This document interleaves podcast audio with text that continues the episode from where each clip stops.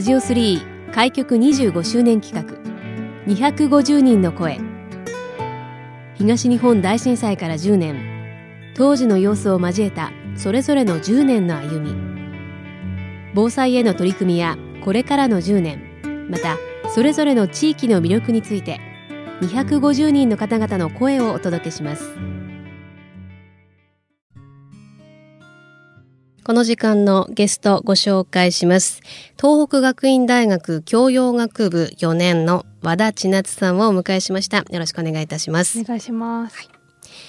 えー、大学4年生ということで今まさに、まあ、卒論などの準備中というところですか？はい、はい、教養学部ということですがどういったことを勉強されてるんですか？と私は小学校5年生の時に東日本大震災を経験したのでと災害の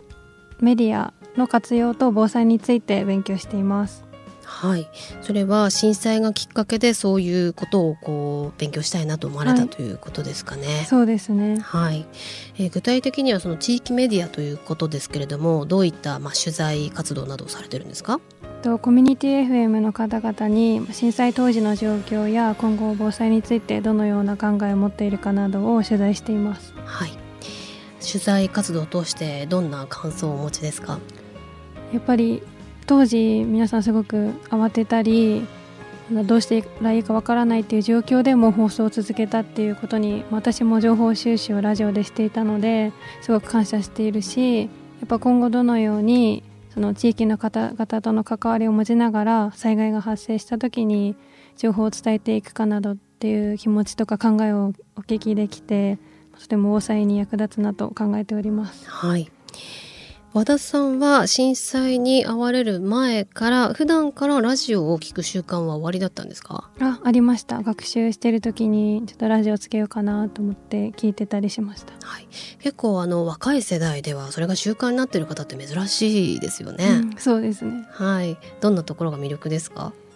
やっぱり気軽に何気なくいろんなことをしながら聞けるのがラジオの魅力だなと思っていますし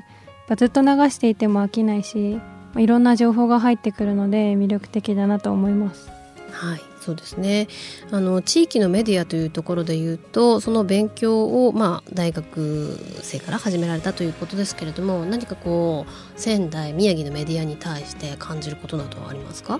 東日本大震災を経験しているからだと思うんですけどすごく皆さん災害についての情報を発信する準備ができているというか例えばなんだろう災害東日本大震災があったから設備投資をかけて災害時にも対応できるような状況にしているっていうお話を聞いたりしてとても防災とか減災の取り組みがすごく発展しているなと思います。はい、そこはやはりその地域のメディアとしてもその経験があったからこそそれがあの生きていると感じていらっしゃいますか？そうですね。うん、はい。えー、和田千夏さん、えー、今年で、えー、その大学4年生ということで、まあ、来年にはご卒業されるということなんですが、はい、えー、ご出身はどちらになるんでしょうか？は多賀城市です。多賀城市。生まれも育ちも、はい、はい、そちらで、えー、育って。実はもう来年あの卒業されてからの就職先はもう決まってらっしゃるということで、はい、もう宮城を離れられるそうですね。はい、はいえー、ちょっとこう寂しい気持ちもあるじゃないですか。はい。はい。お住まいの多賀城の地域はどんなところがお好きですか？とやっぱ津波で流されてももう一度住んでいる方もいらっしゃいますし静かでのどかなのでうんそうですね静かでのどかなところが好きですね。はい。住みやすい街というところでしょうかね。はいえー、震災当時の状況についてもお聞きしたいと思いますが震災当時は小学生だったんですね。はい小学5年生でした。はい。どのような状況だったんでしょうか？と地震発生時はと小学校の方にいましてで防災訓練の通りに避難した後にもう一回みんな家に帰ってくれということで家に帰りました。はいそのお家は結構まあ沿岸地域だったということでしょうか？そうですね。実際に津波にも流されまして家族3人で車に乗っていたんですけれどもみんな3人流されてで車から出て公民近くの公民館の方が助けてくださったので全員命は助かりました。はい。なので学校から一度家に帰りなさいということでお家に帰ったところ家にいる時に家からその避難を高台に避難をしようと思って車を走らせていた時に津波に、まあ、襲われたということなんですよね。はい、なのでまあ津波、えー、車ごと流されてしまったと。はい、はい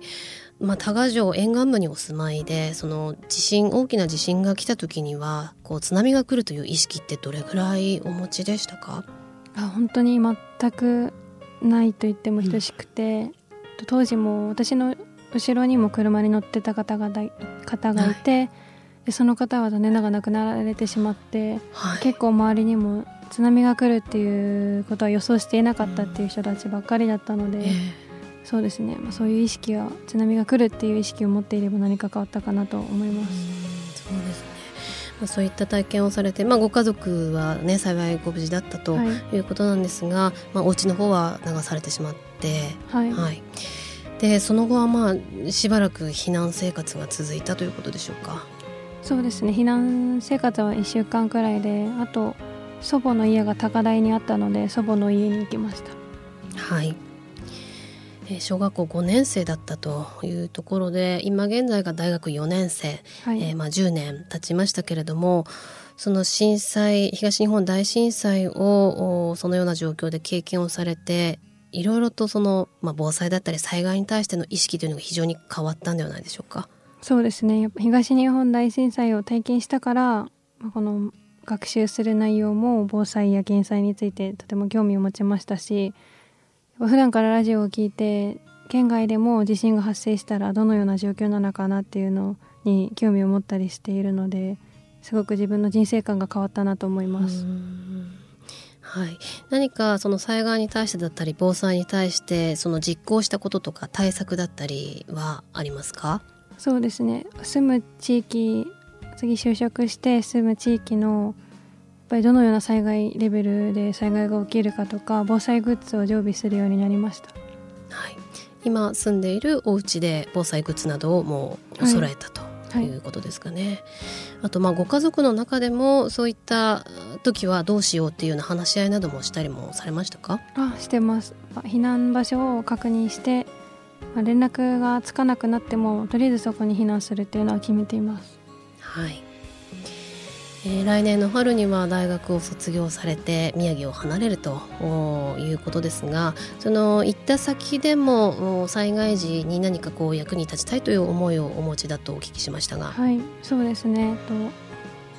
あ、東京で大きな地震が発生しても私が東日本大震災を経験したことで何か役に立てればなと思って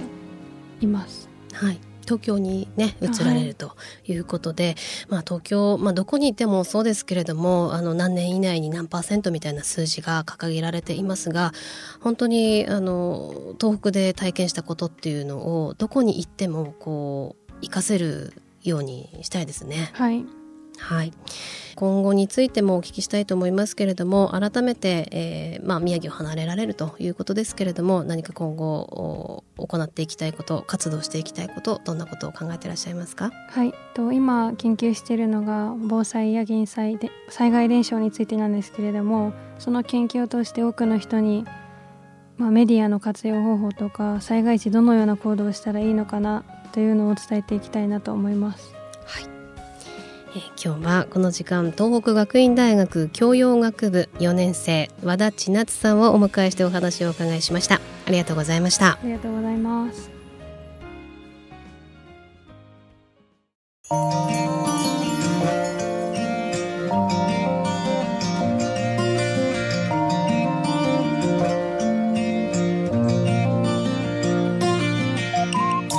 ラジオ3開局25周年企画。